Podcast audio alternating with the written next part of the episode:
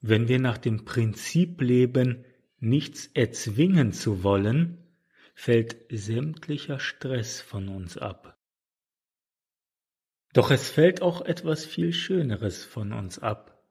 Etwas, was für gewöhnlich viel Raum in unserem Leben einnimmt. Ziele, deren Erreichen für uns nur materiellen Zwecken dient. Oder das Erreichen wollen bestimmter Vorsätze, die nicht zu unserer wahren Natur gehören.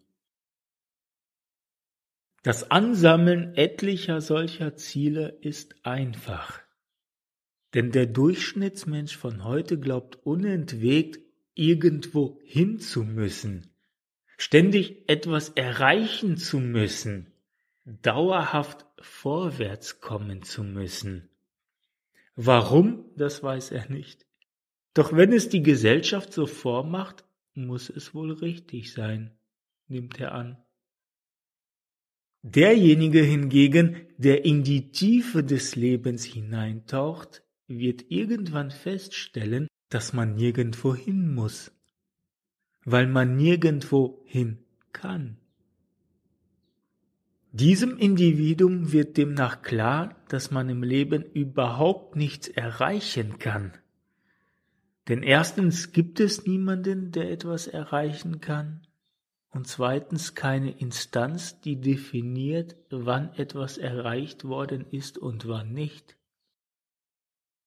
Drittens wird diesem Individuum bewusst, und das ist der wesentliche Grund, um alle Ziele und Vorhaben loszulassen, bei denen man das Gefühl hat, dadurch etwas erzwingen zu wollen, dass solche Ziele ihn nur daran hindern, wirklich glücklich zu sein.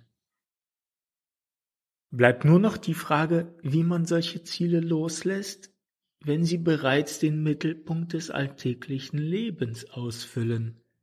Zum Beispiel, wenn sie mit dem eigenen Beruf verwickelt sind. Die Lösung ist einfacher, als man glaubt. Man lässt sie los, während man auf Gott vertraut, dass alles gut gehen wird. Vertrauen ist ja nichts anderes als der Glaube, dass alles gut gehen wird. Und es gibt kaum einen Umstand in unserem Leben, der nicht fast zu 100 Prozent von unserem Glauben bzw. unseren Glaubenssätzen geformt und beeinflusst wurde. Unser Glaube ist also das wirkungsvollste Instrument, was wir in unserem Geist besitzen.